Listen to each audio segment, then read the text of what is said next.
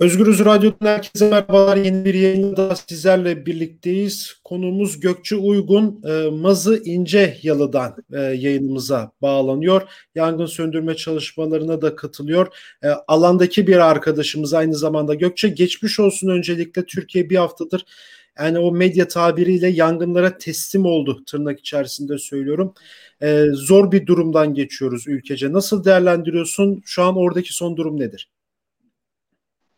Yani e, her yerde olduğu gibi her yer kötü. Tam buranın fiziki olarak buradaki yangınla ilgili bir şey söyleyemeyeceğim ama tabii ki genel olarak bayağı kötü şeylerden geçiyoruz. Ama bir şey diyeceğim ben şey yapmak istemiyordum ya hani bu bunu söylemeye şeyim var bilmiyorum ama çok kötü şeyler oluyor ama çok güzel şeyler de oluyor. Onlara odaklanmak istiyorum izinle. Tabii tabii tabii tabii. Siz oradaki çalışmalara katılıyorsunuz. Yani e, takip ettiğim kadarıyla yanlış biliyorsam uzak 4-5 gündür oradasın. E, e, bugün 6. gün değil mi? Alt, bugün 6. gün o çalışmalardan biraz bahsedebilir misin? Yani alandaki o çalışmalar nasıl oluyor? Oradaki yurttaşlarla neler yapıyorsunuz? Şimdi burada şunu söylemem lazım. Herkesin söylediği şey bu.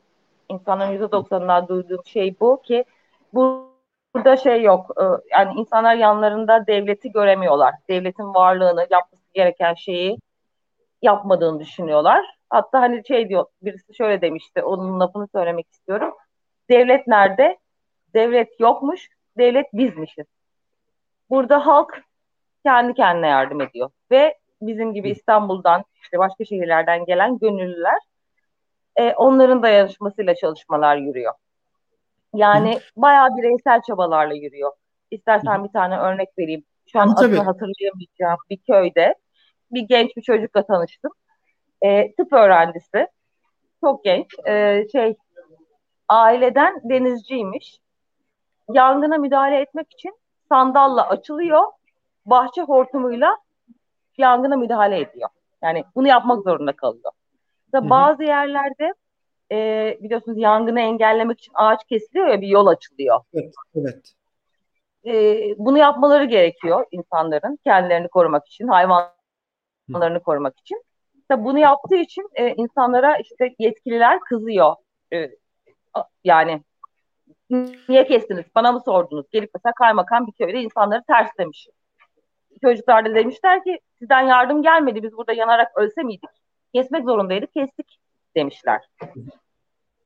Peki yani e, şey kötü yani o senin de bahsettiğin gibi devletin aslında olmaması yani dün de biz yayın yaptığımızda Bodrum'dan şey demişlerdi yani kendi kaderlerine terk edildi insanlar. Evet, e, evet, bu hisset çok çok fazla mı yani yine de bir umut var mı en azından? Ne ne umut var mı?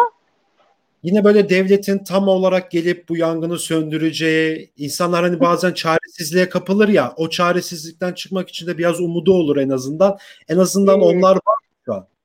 Yani ben hep umut, umut, umutlu bir insanımdır ama yok öyle bir umut evet. yok yani. Herkes kendi başının çaresine dayanışarak ya, e, bakıyor.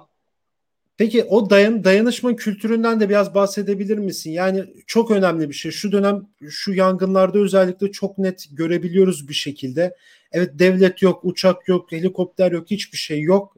Çok minimal seviyede var ama insanlar canla başla işte sosyal medyadan sanatçılar, oyuncular evet. yangın söndürme çalışmalarına katılıyor. Sen İstanbul'dan gittin oraya. Ee, biraz o dayanışma kültürünü ve yani İstanbul'dan oraya gitme e, durumunu da biraz gelirsen çok sevinirim. Ya burada herkes e, şey mecburen itfaiyeci olmuş durumda. o bir. Biz dahil. Biz de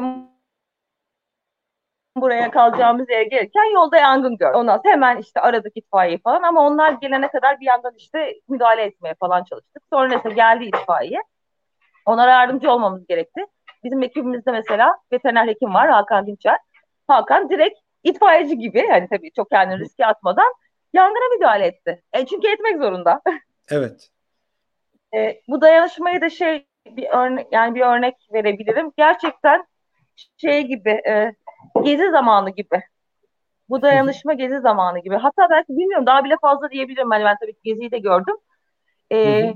İşte hani Gezi'de dev, devrim market vardı hatırlarsınız. Şimdi burada insanların çoğu marketlerine işte ne varsa dükkanlar açık, kapılar açık.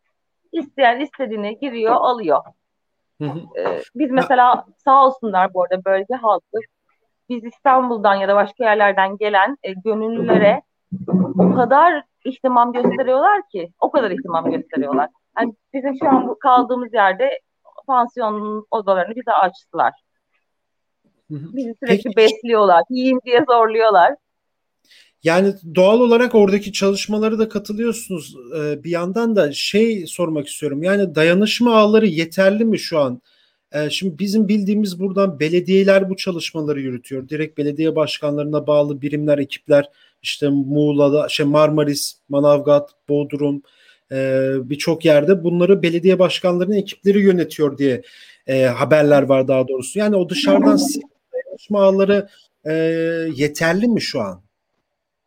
Yani e, dayanışma ağları her şey çok iyi çalışıyor ama hani sürekli her zaman her yerde her dakika yangın çıktığı için evet. e, her zaman burada insan gücüne ihtiyaç var. Her zaman burada arabaya ihtiyaç var. Her zaman burada itfaiyeye ihtiyaç var. İhtiyaç hiç bitmiyor. O yüzden hiçbir evet. şey için yeterli diyemem.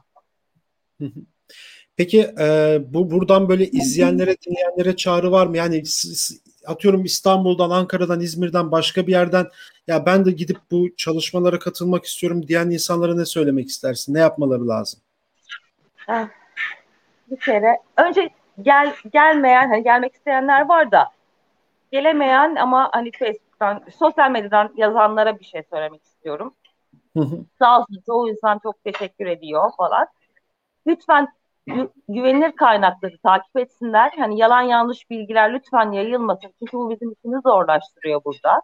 Evet. Ee, nerede yangın var? Hani yani herkes her şeyi hemen retweet etmesin. Hani bir durum bakın sen gazeteci değilsin. Haberin kaynağını bilmiyorsun. Hani sakince bak o bilgi doğruluğunda eminsen paylaş. Telefonun başındasın hani şey, evdesin madem ara bir yerleri teyit et o bilgi. Yanlış bilgi paylaşılmasın. Onun dışında yardım çağrılarını lütfen herkes retweet etsin. Gelmek isteyenler de e, buradaki ekiplerle iletişime geçsinler bir şekilde geçebilirler. Her yerin belediyesini arayıp ihtiyaç var mı diye sorabilirler. E, yani gelebilen bence herkes gelsin. Çünkü dediğim gibi yangınlar bitmiyor. Her zaman insan gücüne, arabaya ihtiyaç var. Her şey geçsin. Hiçbir şey olmasa bile gelip burada bir insana sarılıp geçmiş olsun demek bile bir şey. Evet. Ya ben son olarak dedim ama şimdi zaman da az biliyorum. Ee, e, sen bilirsin. İstediğin kadar söyleyebilirsin. Konuşmalara gideceksin diye şey yapmak Tamam ben okuyayım. Ha, şunu, şunu söylemek istiyorum sadece. Şimdi e, sosyal medyada o bilgi kirliliğinden de bahsettin. Her şeyi retweet etmeyin, paylaşmayın diye. Şöyle haberler geliyordu. Kimlik kontrolleri geliyordu. İnsanlar ormanları yakmak için molotof kokteyli atıyor deniliyordu.